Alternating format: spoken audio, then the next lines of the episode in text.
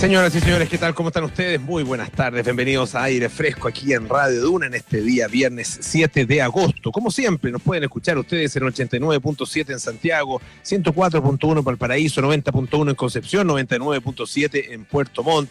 También nos pueden escuchar en el canal 665 de BTR, en nuestra app Radio Duna o en duna.cl, donde además están nuestros podcasts, ahí en duna.cl, también en Apple Podcasts, Spotify y las principales plataformas de podcast. Vamos a tener un eh, interesante programa cargado a las entrevistas. Vamos a estar con la nueva directora artística del Teatro de la Universidad Católica. Ustedes saben que em, a partir de ahora eh, en la dirección artística hay una mujer y en la dirección ejecutiva también hay una mujer. Es primera vez que se da en esta situación, em, así que es eh, muy interesante lo que está pasando en el Teatro de la, de la UC. Em, y bueno, vamos a conversar justamente con la nueva directora eh, artística Gabriela Aguilera, que es eh, actriz em, y que actriz de esa misma universidad, de la Universidad Católica, em, y ha, bueno, se ha desempeñado en distintos eh, cargos y también ha mm, tenido participación en varios montajes, varios de ellos, por supuesto, en ese mismo teatro ubicado ahí en, las cercanías de la Plaza Ñuñoa, al ladito de la Plaza Ñuñoa. Así que estaremos conversando entonces con Gabriela Aguilera en algunos minutos más y también vamos a hablar de eh, la brecha digital en la tercera edad, que es un tema que la verdad es que se ha mostrado con toda su fuerza eh, durante esta época de pandemia en la que tantos de los beneficios que eh, entrega el Estado o intenta entregar el Estado efectivamente se dan a través de Internet. Ah, eh, a través de las conexiones online y por supuesto que para muchas personas eh, y particularmente para las personas de la tercera edad se les ha hecho bastante difícil, así que estaremos em, conversando con José Manuel Jaramillo, que es cofundador de Fundación Más, que es una fundación que justamente trabaja con eh, adultos mayores. Y partimos el programa no con María José Soto en esta, en esta oportunidad, nos acompaña Quique Llávar. Enrique, ¿cómo estás? Muy buenas tardes. Bien, ¿y tú, Polo? Todo bien, muchas gracias, gusto saludarte. Igualmente, acá estaban de menos la María José Soto también acá adentro. Sí, pues echa de menos la José, la queremos mucho. Oye, pero también te queremos a ti, Kike, así que mm, siempre bienvenido. Hace rato además que no, que no teníamos la oportunidad de, estar al aire juntos. Claro. Em, oye, em, quería, el, el, tú, bueno, ya lo escuchábamos en los, en los titulares, ¿no es cierto?, en las noticias. Em, el tema de, el, caso de, de, la pequeña Ámbar, de la joven Ámbar, eh, Ámbar Cornejo, em, que hoy día tuvo un episodio eh, importante en la búsqueda de justicia, eh, porque, claro, efectivamente se llevó a cabo la audiencia de formalización, tal como tú contabas, quedó postergada, en todo caso, esta audiencia hasta el día lunes. La Fiscalía pidió más tiempo para poder tener em, em, realizar algunas diligencias y tener em, alguna em, mayor información para poder, eh, poder establecer básicamente eh, cuáles fueron las circunstancias en las que se produjo justamente la muerte de eh, Ámbar. una, una audiencia en la que además eh, hubo dos otras decisiones importantes. Una que tiene que ver con el traslado, ¿no es cierto?, de Hugo Bustamante, del sospechoso principal, el imputado, a la cárcel de alta seguridad. Entiendo que ya está en la cárcel de alta seguridad, por lo tanto, em, ya está en, condiciones distintas a las que eh, estaba en un primer momento allá en, em, en la quinta región. Y además, em, uno de los querellantes, pidió que se oficiara a la Comisión de Libertad Condicional de la Corte de Valparaíso para que se analizara la revocación de este beneficio que se le había entregado a Hugo Bustamante el año 2016. Ah, tú contabas que también desde el, eh, desde el Congreso se está haciendo esa misma petición, ¿no? Claro, desde el Congreso hoy día ya empezó a haber ruido. El diputado de Renovación Nacional, Andrés London, anunció una acusación constitucional contra la ministra que estaba a cargo de esta Comisión de Libertad Condicional, cosa que durante horas de la tarde, tanto los jefes de bancada de Renovación Nacional, el diputado Sebastián Torrealba, como de Bópoli, el diputado Luciano Cruzcoque, dijeron que iban a apoyar. Hemos tenido ah, reacciones distintas desde el mundo político. Hoy día tuvimos una entrevista muy interesante en Ahora en Duna con la subsecretaria de la Niñez, Carol Baun, quien eh, decía que lo que había pasado en el caso de Ámbar no había sido un problema del Sename, sino había sido el problema de que había un asesino suelto en nuestro país. Y eso termina finalmente con la vida de esta niña de 16 años que una historia, Polo, que ha sensibilizado mucho al país. Eh, los canales de televisión, los, incluso los canales de noticias han estado eh, siguiendo todo el recorrido que ha hecho Hugo Bustamante desde hoy día la formalización hasta que llega al penal de alta seguridad eh, con estas condiciones especiales que van a evitar en el fondo que no tener la cautela del individuo y también poder generar las condiciones de seguridad porque hemos visto protestas que ayer en algún minuto incluso se pusieron violentas con cuarteles de la PDI y con comisarías. Claro, el, mira, hoy día, em, a propósito de, esto de la libertad, ¿no es cierto? Lo que decía Carol Baum, hay un artículo eh, muy interesante en eh, Radio Bio Bio, en, el, sitio web de, Bio Bio, eh, en que cuenta un poco la historia em, de, la libertad de Hugo Bustamante. Ah, porque ah, la verdad que ha corrido todo tipo de, versiones, ¿no es cierto? Algunos le echan la culpa a Michelle Bachelet, a Javiera Blanco, ¿no es cierto? Que era ministra de Justicia en ese tiempo. Esto se, eh, ocurrió justamente durante el segundo gobierno eh, de la expresidenta Bachelet. Eh, pero claro, ellos no tuvieron absolutamente nada que ver porque esto no era un indulto, sino que era una libertad condicional aprobada por una comisión de jueces en una comisión de cinco jueces. de hecho, había eh, dentro de, estos de estos jueces había tres que eran eh, mujeres. Ah, eh, Silvia Donoso, Loreto León y Paula Ramos. Además estaban Alonso Arancibia y Eduardo Saldivia. y es tanto así que en ese minuto después de que se dio em, esta libertad para muchísimas personas, porque la verdad es que fue una, fue, fue una cosa bien extraordinaria, porque eh, el, se pasó de una aceptación del 10%, según cuenta esta nota, en años anteriores, eh, de 10% de, la de las solicitudes, a una eh, aceptación de prácticamente el 90% ah, de las solicitudes. O sea, algo completamente inusual. Y bueno, dentro de esos eh, cientos de eh, presos liberados, en el caso de Valparaíso, estaba justamente Hugo Bustamante. Em, y de hecho, en ese minuto, esto no es una defensa a la, presidenta Bachelet, sino que simplemente para poner las cosas en, eh, en el lugar que corresponde, ¿no es cierto?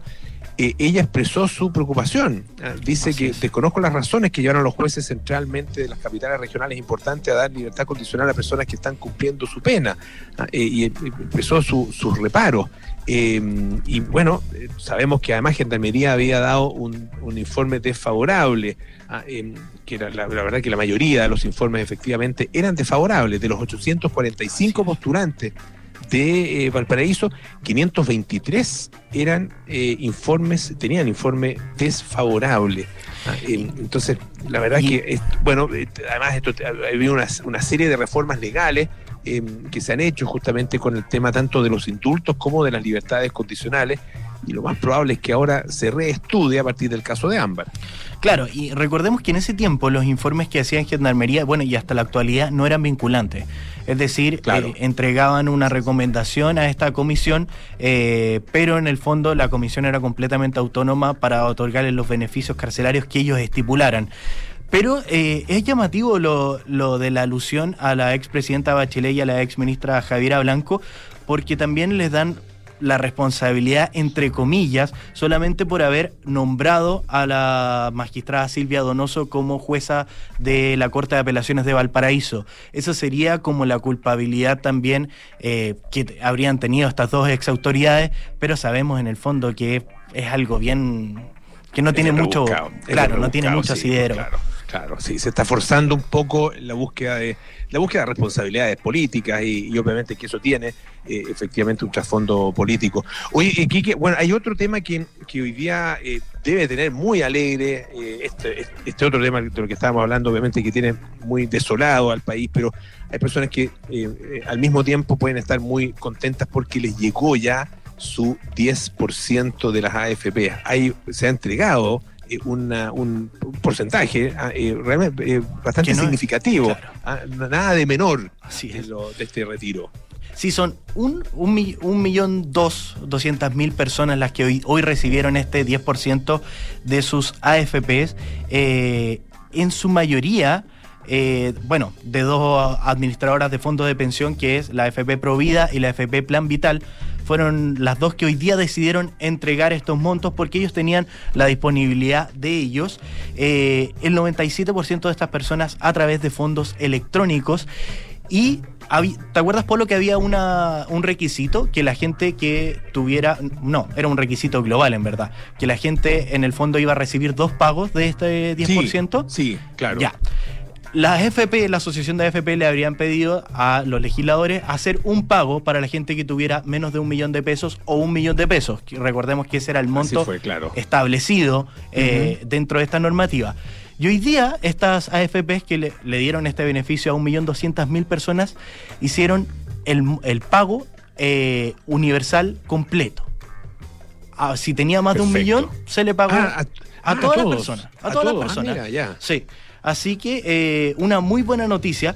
Y hay un perfil que es ¿Cómo son este tipo de, personas? Recordemos, ¿Cómo son estas personas, además de estar muy contentillas? Claro. ¿Cómo, son estas personas? Y en general, Polo, son bien jóvenes.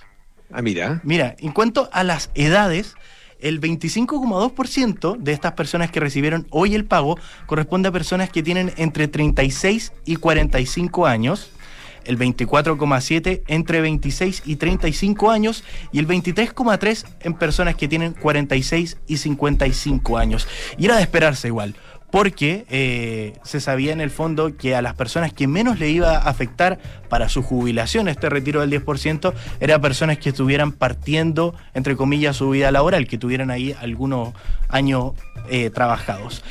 Llama la atención, por ejemplo, la región donde la gente va a tener un promedio de retiro más grande es la región de Arica y Parinacota, donde van a ser 65.218 las personas que pidieron retirar este fondo y que van a recibir en promedio 1.447.000 pesos. También destaca, bueno, la región metropolitana, sin lugar a dudas, es la que tiene eh, la mayor cantidad de personas que van a hicieron esta solicitud. Son casi dos millones y medio de personas en la región metropolitana las que recibirían en promedio un millón y medio. Perfecto. Muy interesante. Interesante, sí, pues. Sí, muy interesante. Bueno, y, obviamente que eh, esto va, a seguir, ¿no es cierto?, durante los próximos días, em, porque son, eh, ¿cuántos? Son ya como 9 millones, 8 millones ya. 8 millones 100 mil es lo último que, que da la, la, aseguradora de pensión. Eh, y el monto total serían cerca de 12 mil millones de dólares, que mucha gente lo ha comparado con el plan de salvataje que habían, el acuerdo que logró tanto el gobierno con la oposición para eh, generar un alivio en esta pandemia, alivio económico. Así es. Ya pues, Quique, muchísimas gracias, que tengas un muy buen fin de semana y Igual, hasta la próxima. ¿eh? Hasta la próxima. Un abrazo grande. Igual. Enrique Llávar aquí en eh, Aire Fresco. Oye, y hay otras cosas que también les quería eh, comentar. Hay una investigación que es eh, corresponde en realidad a una, línea de investigaciones que son muy interesantes. Tiene que ver con el análisis del pelo. Ah, el análisis del pelo no solo tiene que ver con los test de drogas, sino que con muchas otras cosas. Y se analizan los isótopos del cabello o del pelo ah, y permiten reconstruir, entre otras cosas, la dieta de las personas. Eh, y esto, bueno, este estudio, el, más reciente, que fue publicado esta semana en la revista de eh, Procedimientos de la eh, Academia Nacional de Ciencias de Estados Unidos, dice que em, explica cómo un, equipo de, investigadores em, recolectó muestras de, de pelo de cabello de 700 personas en peluquería de 65 ciudades de Estados Unidos y 29 áreas distintas en la región eh, de, eh, de, Salt Lake City, en el estado de Utah. Ah, em, bueno, eh, analizaron justamente los isótopos de carbono del, del, pelo de estas personas para conocer las diferentes dietas de ellos. pero además logran de alguna manera hacer establecer las características socioeconómicas de las personas a través del análisis del pelo incluso llegar a determinar cuánto les puede haber o cuánto les debe haber costado el corte de pelo. Ah, eh, en, eh, en, pues esto lo recogieron justamente de, la, de, las, eh, de las peluquerías. Entonces, ¿cuánto les puede haber costado el corte de pelo en cada una de, a, cada una de estas personas? Ah, no, la cifra exacta, por supuesto, pero sí una poder hacer una, una especie de catastro ah, de las características socioeconómicas de estas personas. ya este es un tipo de, mm, investigaciones que se viene haciendo ya desde hace tres décadas, encabezadas por James Elling Elleringer y eh, Ture Serling, ah, que son justamente los autores de este mismo artículo. hace 30 años ellos comenzaron a investigar eh, la manera como la dieta de los mamíferos podía quedar inscrita en su pelo, en su cabello. ¿Por qué? Bueno, porque los diferentes tipos de comida eh, tienen, em, tienen variantes de eh, los mismos átomos, pero con distinto peso, los isótopos, ¿no es cierto? Eh, y claro, cuando se, se descomponen los eh, alimentos a través de la digestión, se descomponen en distintos aminoácidos y estos isótopos entonces terminan fijándose en las distintas partes del cuerpo y en específico en el pelo. Em, a través de esta técnica, cuenta una nota del diario El País, em, se puede establecer además de la dieta, por ejemplo, los lugares por los cuales una persona ha viajado, porque el agua de cada lugar, de, cada sitio en específico, tiene también una mezcla de isótopos particular, propia. Ah, em, hay otros investigadores que han eh, propuesto esta misma técnica para identificar a criminales, ¿ah? cuyo pelo ha sido descubierto en algún eh, sitio del suceso, en alguna escena del crimen, y con eso poder reconstruir su estilo de vida para eh, precisamente ayudar en eh, su captura. En, los datos de esta investigación específica, ellos observaron, por ejemplo, que estaba presente el maíz en algunos, eh, en, el cabello, en el pelo de algunas de estas personas, a través de la, señal isotópica, ¿no es cierto? Eh, bueno, y esto eh, em, corresponde a áreas, a personas de áreas con menor poder adquisitivo. Ah, em, claro, ¿y por qué? Porque esas personas comen un tipo de carne de animales alimentados justamente con maíz que este, se da en eh, el tipo de carnes más baratas, porque son explotaciones eh, masivas de, carne, se produce más carne más barata y, claro, no, de tan buena calidad, ¿no es cierto? Que una de las características que tiene eh, la carne que se vende a nivel masivo en, algunos países. Em, además, en este estudio, ellos comprobaron que los porcentajes de isótopo de carbono y también de nitrógeno se podían relacionar con tasas de obesidad más elevadas entre las personas más pobres.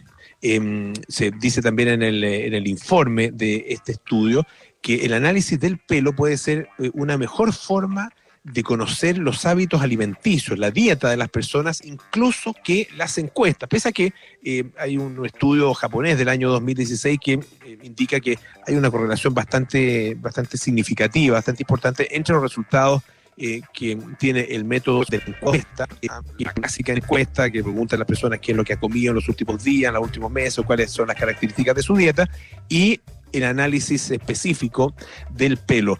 Pero, claro, eh, según los autores del estudio, em, podría ser incluso más preciso. Este tipo de medidas, dice, no están sesgadas por recuerdos personales o falsos recuerdos que se habrían reflejado en las encuestas sobre su dieta. Como medida, integrada y, a lo largo y a largo plazo, de la dieta de un individuo, esta medida se puede emplear para entender las elecciones dietéticas de personas con de distintos grupos de edad y estratos socioeconómicos.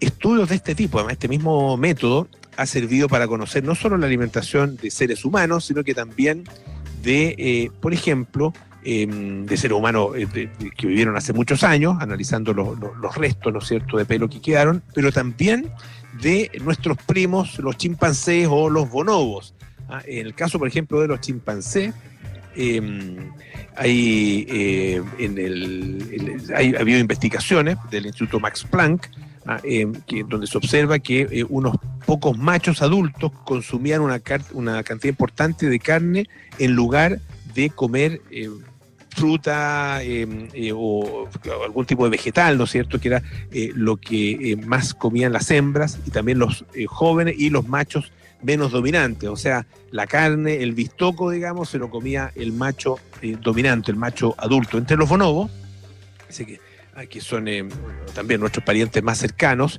ah, eh, dentro de los, de los demás primates, ¿no es cierto? Ah, el estatus social también se ha podido observar a través del el análisis del pelo. Por ejemplo, dice que los jóvenes los bonobos jóvenes tienen menos cantidad de nitrógeno y esto se explicaría ah, porque eh, tienen eh, un, eh, lugar inferior en el, escalafón, en el escalafón de su grupo y por lo tanto no suelen estar incluidos en el reparto de carne, sino que se tienen que conformar con la dieta vegetal. ¿ah? Interesantísimo estudio entonces, o línea de estudios que se actualiza a través de este análisis hecho allá en la Universidad de Utah. Vamos a escuchar un poquito de música. Esta es Sophie Ellis Baxter con Murder on the Dance Floor.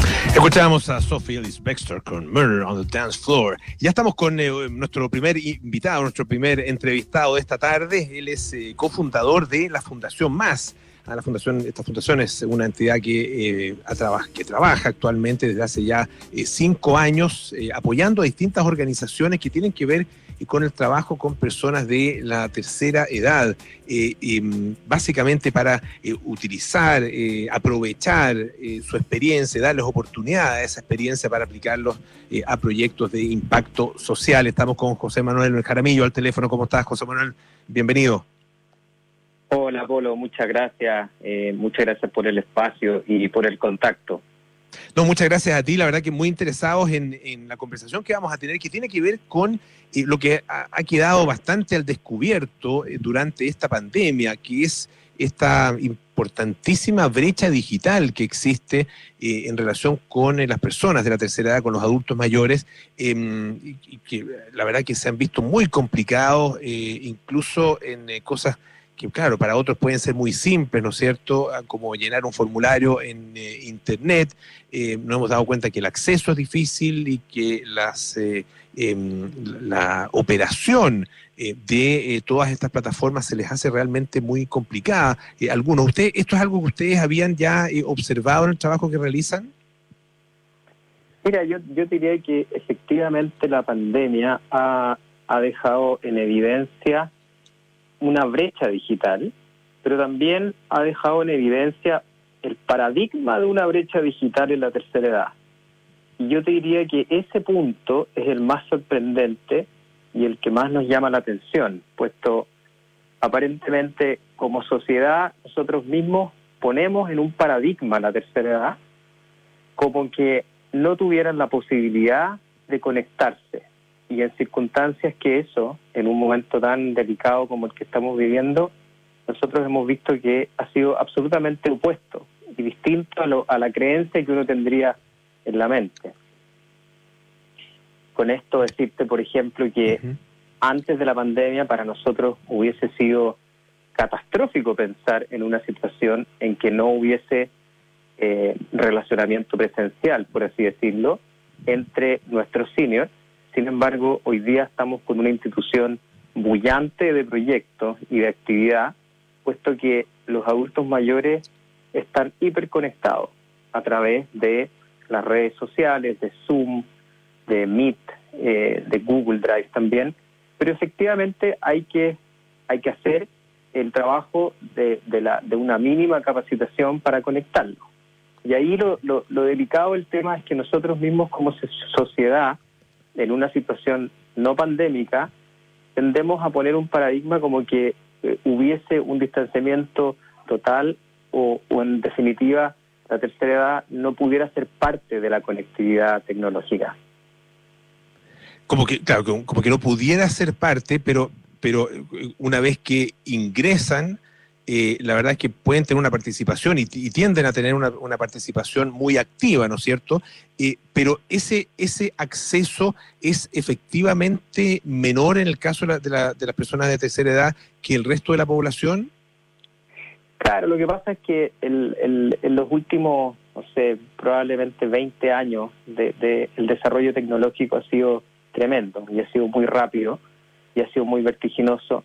Por lo tanto, de alguna manera eh, las generaciones más jóvenes están más familiarizadas con esto y de alguna manera las generaciones que tienen más años, nosotros mismos como sociedad las hemos ido dejando a un lado. O sea, si tú piensas, eh, nosotros tenemos en el, en el mundo occidental esta lógica del retiro, ¿no?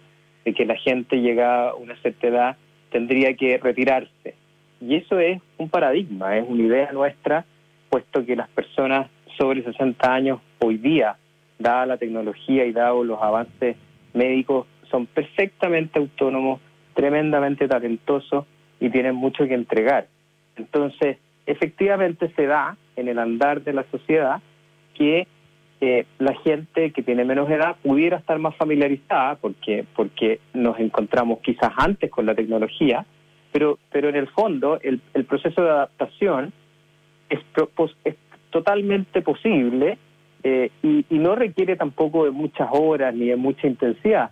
Nosotros, por ponerte un ejemplo, estamos en este minuto haciendo un curso para personas 60 más, para que manejen plenamente el, sistema Zoom y a través de un curso que dura del orden de seis horas, quedan perfectamente habilitados para usarlo.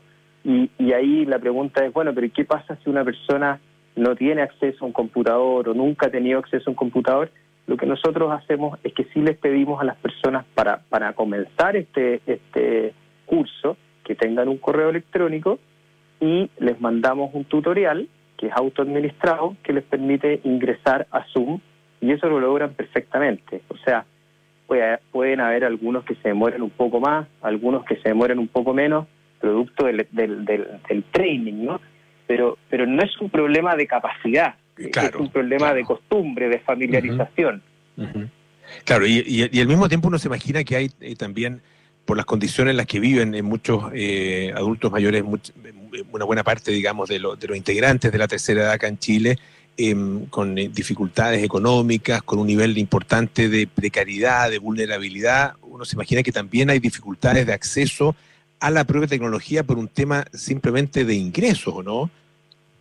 Sí, sí. Bueno, e, eso, eso es una cosa transversal a los distintos grupos sociodemográficos, digamos, no es exclusivo de la, de la tercera edad necesariamente. Lo que nosotros hacemos en eso es recoger de antemano, antes de comenzar el curso, las distintas características tecnológicas que utiliza cada uno. Por ejemplo, puede haber alguno que, que tenga una red Wi-Fi, puede haber otro que tenga una red simple del teléfono, puede haber alguno que tenga un computador, una tablet o un teléfono.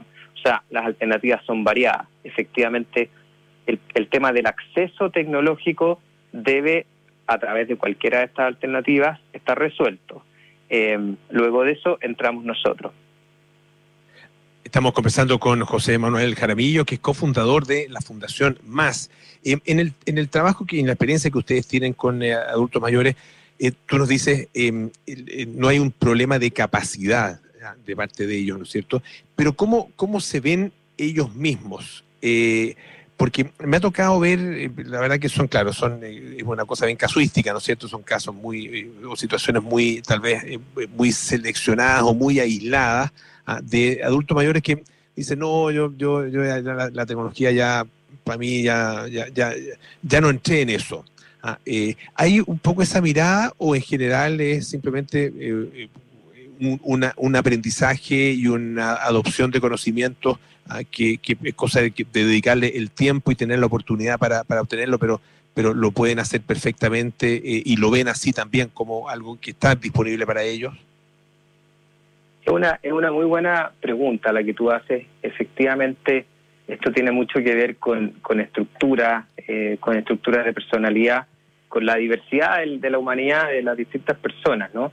Eh, pero, pero nuevamente no tiene que ver con la edad, sino que tiene que ver con que cada uno de nosotros eh, tiene distinta propensión a querer aprender cosas nuevas y distintas propensiones de riesgo, por así decirlo. Sin embargo, eso, con, con la gente más cercana, con la, con la red más cercana, a través de pequeñas estrategias de apoyo emocional y de, y de entrega de un poco de seguridad se vence. ¿ah? Em, hay, que, hay que insistir, hay que apoyar eh, y hay que, de alguna manera, esta palabra que se utiliza hoy día tanto, empoderar a la persona a que lo haga. Y en, algunas, en algunos casos es más rápido, en otros casos toma un poco más de tiempo, eh, pero a la larga yo diría que en nuestra experiencia todos se suben. Algunos se demoran un poquito más, otros un poquito menos, yo, por ejemplo, en lo personal, tengo el caso de mis papás, tengo el caso de mis suegros, y bueno, y con algunos ha sido más rápido que con otros, con algunos ha sido más simple que con otros, pero tú le das un poco más de horas a uno, un poco menos de horas a otro, y finalmente funciona. Y yo creo que esa es invitación a toda la sociedad, ¿no? Porque yo creo que el problema está nosotros insistimos en eso, en este paradigma que hemos construido, en que nosotros mismos hemos dejado de alguna manera a un lado a esta tercera edad en circunstancias que esta tercera edad tiene tanto que entregarle a la sociedad, tiene tanta experiencia, tiene tanto conocimiento y sobre todo en esa etapa hay más tiempo. Por lo tanto, nosotros mismos hemos tenido una mirada un tanto paternalista, un tanto sobreprotectora, que a la larga es un poquitito no inclusiva, ¿no? Y ahí si uno se mete en, en, en todas estas cartas que han surgido en el diario a propósito de la pandemia, ¿no? de cuál ha sido la mirada que hemos tenido sobre el adulto mayor, bueno, ahí queda súper claro y súper evidente esta mirada paternalista que poco tiene que ver con la realidad y con la capacidad que tienen los adultos mayores en Chile actualmente. Por lo que queremos agradecer muchísimo a José Manuel Jaramillo, cofundador de Fundación Más, eh, por esta conversación con eh, Radio Duna. Que esté muy bien, José Manuel, muchas gracias. Un millón de gracias, Polo, y nosotros súper disponibles para lo que necesiten. Muchas gracias, muy amable. Bueno, un par de cosas muy importantes que les quiero recordar. En AirLife lleva más de 20 años eliminando hasta un 99,9% de virus, hongos y bacterias de espacios públicos, oficinas y autos. Infórmate mejor en airlife.com. Una de las compañías que está imparable es WOM. Están celebrando cinco años en Chile con más de 6 millones de clientes y su promesa sigue intacta, seguir entregando un buen servicio a precios justos. WOM, nadie te da más. Hacemos una pausa, volvemos con más aire fresco. Esto es Radio Duna.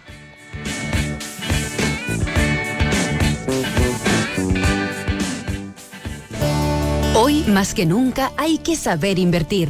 En Inmobiliaria Fundamenta tenemos la inversión perfecta y con entrega inmediata. Eco Italia. Ubicado en el corazón de Barrio Italia, con una conexión inmejorable y un entorno único. Conoce nuestros descuentos exclusivos y beneficios para el pago del pie. Invierte ahora y aprovecha esta oportunidad única.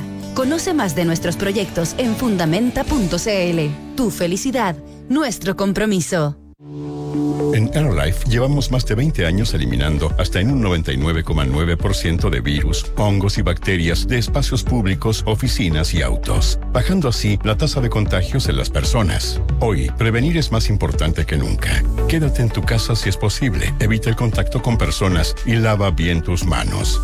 En AirLife seguiremos trabajando por eliminar los distintos tipos de virus, hongos y bacterias. Infórmate mejor en airlife.com. Oportunidad única Subaru Days. Solo por agosto. Aprovecha bonos de hasta 5 millones de pesos. Compra ahora y paga en febrero 2021. Quédate en casa y prefiere nuestras plataformas digitales. Subaru, confianza para llegar más lejos. Me gusta el teletrabajo, sobre todo con mi escritorio nuevo. Se perfecta mi bicicleta estática para hacer deporte en casa. ¿eh? Mamá, necesito un computador. No puedo seguir compartiéndolo con el papá. Porque queremos que sigas cuidándote, compra todo lo que necesites con tus tarjetas de crédito Scotiabank y pagas tan seis cuotas sin interés en todos los comercios online. Scotiabank. Promoción válida del 1 al 31 de agosto de 2020. Cae 0%. Costo total del crédito 300 mil pesos calculado en un monto de 300 mil pesos. Infórmese sobre la garantía estatal de los depósitos en su banco o en cmfchile.cl. Estás en aire fresco con Polo Ramírez. Ya estamos de vuelta aquí en aire fresco, esto es Radio Duna. Si quieres vivir en la dehesa, Inmobiliaria Fundamenta tiene el proyecto perfecto con entrega inmediata. Eco Horizonte. Viven amplios departamentos duplex con terraza y quincho privado. Conoce más de este proyecto en fundamenta.cl. Y una de las compañías que está imparable es WOM. Están celebrando cinco años en Chile con más de 6 millones de clientes y su promesa sigue intacta, seguir entregando un buen servicio a precios justos. WOM, nadie te da más. Ya estamos al teléfono eh, con una nueva entrevistada.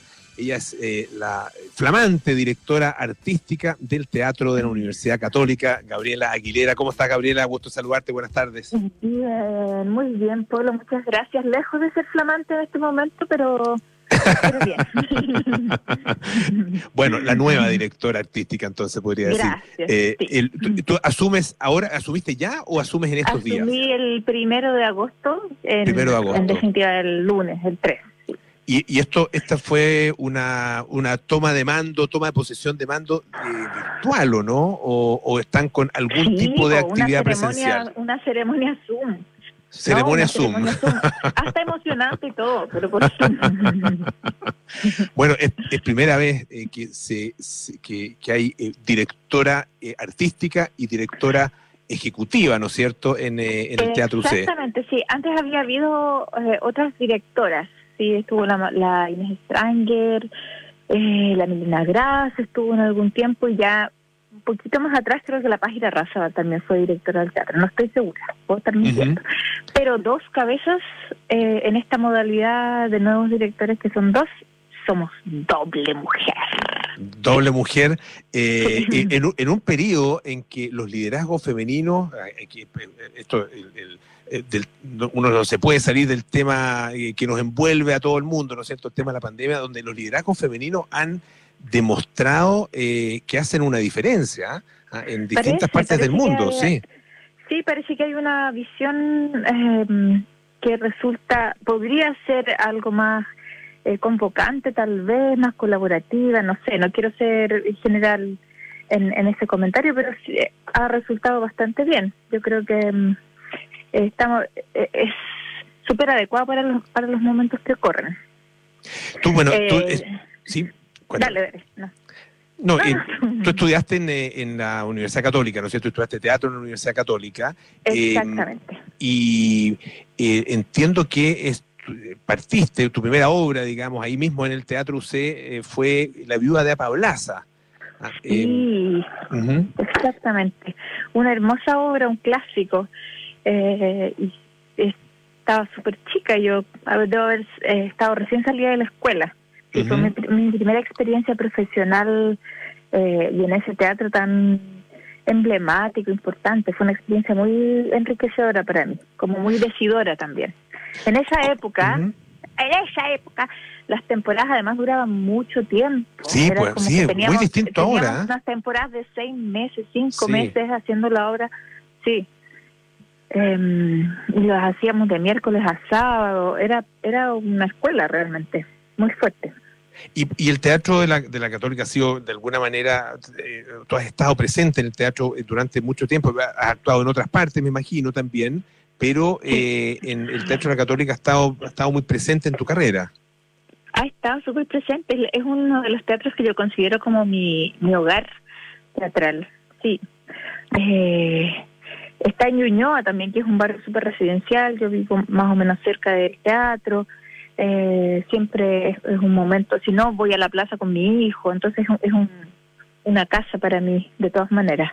Lo- Así que teatros- esta invitación es, es- es- es doblemente hermosa o triplemente hermosa. No sé. Claro. Entre casa, el proyecto, el- la doble cabeza femenina. Sí. ¿Cu- cu- ¿Cómo podrías describir? Estamos conversando con eh, la nueva directora artística del Teatro de la Universidad Católica, Gabriela Aguilera. Eh, ¿Cómo podrías describir el, el carácter eh, del, del teatro de la Universidad Católica? Me imagino que hay que, que- que cada teatro tiene ciertos rasgos que los que los caracterizan, ¿o no? Por su, eh, su línea editorial, eh, por su historia, Sí, claro, por su es trayectoria, ¿no? pensar en, es muy interesante pensar en el teatro de la Universidad Católica porque es uno, uno de los teatros más antiguos que hay en Chile y que ha tenido un funcionamiento y una constancia a través del tiempo. Eh, los teatros universitarios eh, empezamos a cumplir 80 años el próximo año. Eh, primero está el, de la Universidad de Chile y después eh, nosotros en tres años más eh, cumplimos nuestros 80 años. Entonces eso para la historia del país es, es una enorme cantidad de tiempo para un teatro. Los teatros son eh, bastante más precarios. Entonces el teatro de la católica es una especie de señor, digamos que tiene sus 77 años. Yo siento que en este momento se está eh, refrescando, está teniendo como una especie de renovación eh, como los tiempos, digamos. Eh, so- sobre todo por su ubicación ahí en la Plaza Ñuñoa el año pasado estuvo muy eh, movilizado con la con la ciudadanía. Entonces yo lo veo en este momento que está teniendo como un rejuvenecimiento francamente a sus 77 años. Eh, y se ha caracterizado siempre por un por ser un espacio muy patrimonial muy tradicional vinculado con la universidad también con la Universidad Católica y la Escuela de Teatro. Entonces em, tiene ese carácter como eh, de ir eh, ser un lugar donde se eh, va escribiendo de alguna manera la historia del teatro más oficial en, en Chile. ¿Y, y cuáles son, cuál es un poco la, la mirada eh, actual y futura? ah? ¿Y ¿Cuál es un poco el sello que eh, ustedes le quieren imprimir en este periodo? Bueno, eh, son tiempos de locura, eh, son tiempos de transformación total. Yo yo tengo la sensación de que esta esta situación que nos ha volcado hacia dentro de las casas eh, y hacia los las ceremonias Zoom y todo Zoom eh, y nos ha conectado de manera extraña, eh, insospechada también ah, como comunidades internacionalmente también. Creo que es un, un momento donde la cabeza como que se destapa un poco y creo que es un momento para imaginar muchas posibilidades de hacer actividad teatral. Entonces eh, estamos vislumbrando eso.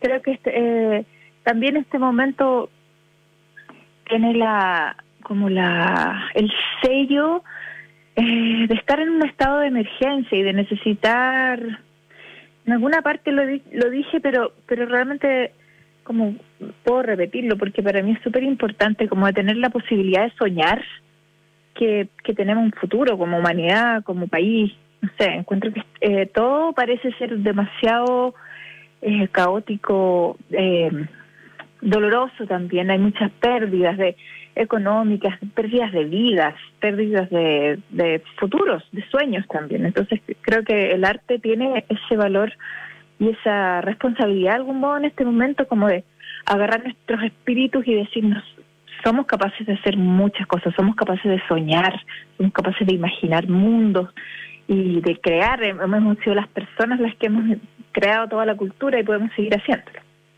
¿Y crees que este periodo eh, que estamos viviendo ahora, eh, tal como tú lo señalas, puede ser y ojalá sea utilizado como una oportunidad de, de pensar eh, de qué manera podemos eh, hacer transformaciones profundas en las sociedades como para, para eh, darle una mejor vida a las personas, pero también la, crisis misma para actividades que son de encuentro, que son comunitarias en definitiva, ¿ah? que son cercanas necesariamente, plantean un desafío tremendo. de alguna manera, eh, el teatro como lo conocimos, la música en vivo como la conocimos, eh, incluso eh, de alguna manera las artes plásticas como las conocimos, están hoy día amenazadas. No sabemos por cuánto tiempo, puede ser por un periodo corto, puede ser por un periodo largo, amenazadas desde el punto de vista de lo que, de lo que fue.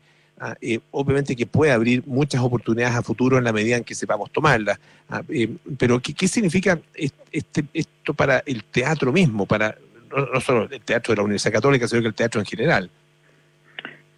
Significa eh, todo lo que estás diciendo, porque porque al mismo tiempo que es un golpe muy duro a la manera en la que estábamos eh, acostumbrados a hacer teatro, también es una tremenda oportunidad. La gente de teatro, eh, y sobre todo en Latinoamérica y en Chile, estamos súper acostumbrados a trabajar sobre la precariedad.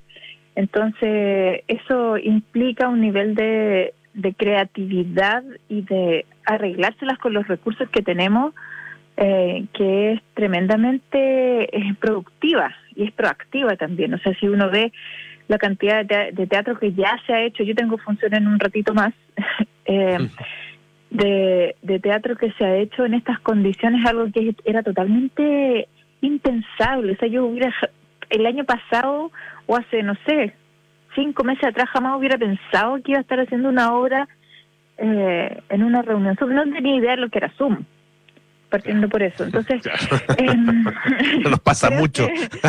claro, creo que, no sé, creo que estamos muy encima también para para como para sopesar esos cambios. Pienso, no sé, en la historia de la humanidad y pienso cuando, eh, no sé, eh, se inventó la fotografía, la posibilidad de retratar las imágenes y la gente no quería que la, que la retrataran porque le iban a robar el alma. Entonces, creo que son cambios tecnológicos en la humanidad que afectan toda nuestra existencia, nuestra realidad, y el teatro refleja la realidad. Entonces, si es que cambian y se transforman las, las maneras de encontrarnos, la tecnología que implica encontrarnos, yo creo que el teatro va a ir naturalmente, ahora, ahora estuvo obligado por la pandemia, pero yo creo que naturalmente va a ir encontrando estas nuevas encuentros también, perdón por la redundancia, este, eh, como encontrando estos nuevos recursos creativos y de comunión eh, con los que podemos seguir juntándonos a, contar y revivir historias que nos hacen sentido. Claro, y, probablemente también va a ser una fuente de, reflexión eh, muy, muy fuerte, ¿no es cierto? Para, para, para no solo eh, el medio a través del cual el teatro llega a la gente, sino que también sobre eh, el, eh, el, contenido mismo de, lo que se expresa, ¿no es cierto?, a través de ese, claro, medio. ¿Qué es lo que queremos hacer también? ¿Para qué lo hacemos? Entender las prioridades. yo me doy cuenta, por ejemplo, en, en mi experiencia Zoom que comenzó recién el fin de semana pasado, que igual es un momento donde nos encontramos en vivo eh, una comunidad de personas que queremos asistir juntos a, este juego de, de imaginar una situación que sabemos que no que no está pasando, es una especie de ritual que igual funciona de una manera extraña y desconocida, insospechada para, para nosotros, pero, pero no sé, yo creo que mi hijo de 10 años, eh, el teatro que va a ver él, o, que va a hacer él, no sé, eh, va a ser, eh, tal vez yo no me lo puedo imaginar ahora, no sé. ¿Me entiendes? Como creo que el, el, mundo está cambiando exponencialmente. Eh, claro, pero hay cosas, hay, porque, porque el teatro, o sea, el teatro como lo conocemos o como lo conocíamos hasta, hasta hace algunos meses, eh, tiene una historia larga. ¿Ah? Eh, tiene una historia larga y, y, con bastante continuidad, ¿no es cierto? Eh, tú piensas que hoy día se está produciendo una, algún tipo de ruptura importante, por lo menos desde el punto de vista de la, del, del medio, de, del instrumento para llegar al público? Creo que es súper posible. O sea, el teatro oficialmente su historia como eh, tiene 2.500 años, pero si uno piensa en, en, lo que entendemos como por el inicio del, teatro que, que, están los griegos eh, y casi nadie eh, puede acceder a experiencias de ese tipo, digamos como los teatros ahora son cerrados, tienen iluminación eh, eh, a través de electricidad, se escuchan pistas de sonido que entran. Eh, creo que la tecnología va transformando eh, el teatro, evidentemente, como y creo que 2.500 años de historia también a la larga no es tanto tampoco. O sea, creo que queda mucho por delante. No, sin, sin duda. y Internet, yo realmente encuentro que la posibilidad de tener un teléfono donde uno se conecta con las personas que quiere en el mundo es un cambio en, en la humanidad, como es como el fuego, no sé, es como algo que cambia toda nuestra percepción del tiempo y el espacio, de la existencia. O sea, si la gente está pensando, si los científicos están pensando cómo eh, eh, cargar, upload una experiencia mental de vida a un servidor y después bajarlo en otro cuerpo. Como si eso es lo que se está pensando hacer en 50 años más, lograr en 50 años más, encuentro que el teatro evidentemente va a transformarse también. Claro, en ese contexto, de, de todas maneras, un contexto de, de, de, alguna manera transposición, ¿no es cierto?, de, de, pensamientos, de reflexiones de un cerebro al otro a través de la tecnología, la verdad que todo va, sin duda se va a transformar, ya lo está haciendo. Estamos con eh, Gabriela Aguilera, eh, que es la nueva directora artística del Teatro de la Universidad Católica. Aprovechemos, eh, Gabriela, a ver si nos cuentas de, esta obra que estás realizando, tu pregunta frecuente, ¿no es cierto? Una obra de Nona Fernández, que no es del Teatro de la Católica, sino que, es de, que está presentando a través del GAM, ¿no? Exactamente. Em, estamos, qué bueno que somos súper amigos entre el Teatro de la UCE y GAM que estamos... Eh, eh, tenemos unas funciones eh, que comenzaron el sábado pasado. Claro, las actuaciones son de Claudia Cabezas y mía. la dirección es de Mariana Muñoz. Hay un equipo maravilloso en la creación técnica, el diseño, que de Tamara Sepúlveda y Mario Avillo en la música. Y, ha sido una experiencia loquísima totalmente insospechada, como, como dije antes, porque no teníamos idea de lo que estábamos haciendo. Conocíamos el texto de la nona que es muy fresco, tiene que ver con la situación que estamos viviendo ahora, con el vínculo con el estallido social, eh, el estado en el que hemos estado durante estos este último casi año, ya, ya va a cumplirse un año en el que estamos en este estado muy eh, extraño de distanciamiento, compromiso, loco, observación, reflexión crítica también, como dándonos cuenta de, los problemas, es como que se nos hubiera venido una avalancha de los desastres que teníamos eh, guardados debajo de, la alfombra. Entonces la obra es eso, es un, hermoso experimento eh, presencial, audiovisual, eh, ritual, y ha sido es loquísimo el encuentro con, con el público. Y en el muy, caso muy, muy hermoso. Eh, y, bueno, se están presentando además eh, en los, eh, tú dices tienes obra ahora, luego, ¿no es cierto? Un ratito más. Exactamente, a las nueve de la noche. Perfecto. Eh, y, en, el teatro de, la el teatro, UC, eh, ¿qué es lo primero que se va a realizar bajo tu dirección artística?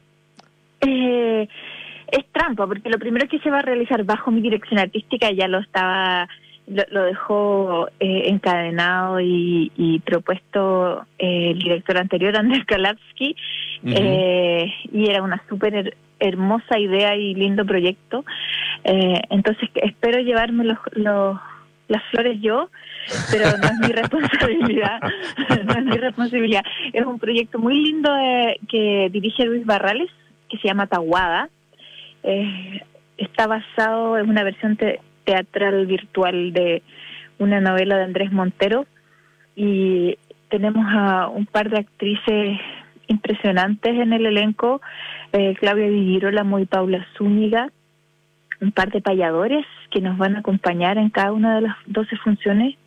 Eh, así que estamos súper felices con ese proyecto. Yo lo encuentro tremendamente emocionante y, y de verdad lo digo porque no sabemos cómo hacer este tipo de encuentros teatrales. Eh, no lo digo como que eh, lo digo con en el sentido positivo, digamos, eh, estamos sin expectativas de cómo es cómo se hace. Entonces, creo que todos los artistas nos hemos entregado con mucha ilusión, ingenuidad también a, a crear estos proyectos y eso es una un aire fresco y, y muy satisfactorio, eh, produce mucha satisfacción. O sea, es como es un riesgo y en el arte eso es, un beneficio muy grande. Absolutamente, absolutamente. Le queremos agradecer muchísimo a Gabriela Aguilera, nueva directora artística del Teatro UC. Muchas gracias, Gabriela, y bueno, esperamos estar contando también todas las cosas que ustedes van a hacer durante este periodo. Muy buenas tardes. Ya pues, buenas tardes, chao. Ya nos vamos, viene Amores Notables con Bárbara Espejo hoy. Nicolás Sarkozy y Carla Bruni cuando un huracán de amor azotó el Palacio del Elicio. Luego nada personal con Matías del Río, María del Carmen Rodríguez a las 8, Terapia Chilense con Héctor Soto, Arturo Fonten y Matías Rivas. A las 20.30 horas, crónica, sintonía crónica, discografías con Bárbara Espejo y Rodrigo Santa María. Hoy presentamos a Tori Amos con Little Earthquakes. Y nosotros nos juntamos el día lunes aquí en Aire Fresco. Que tengan un gran fin de semana y hasta el próximo lunes a las 6 de la tarde aquí en Radio Duna. Chao, que estén bien.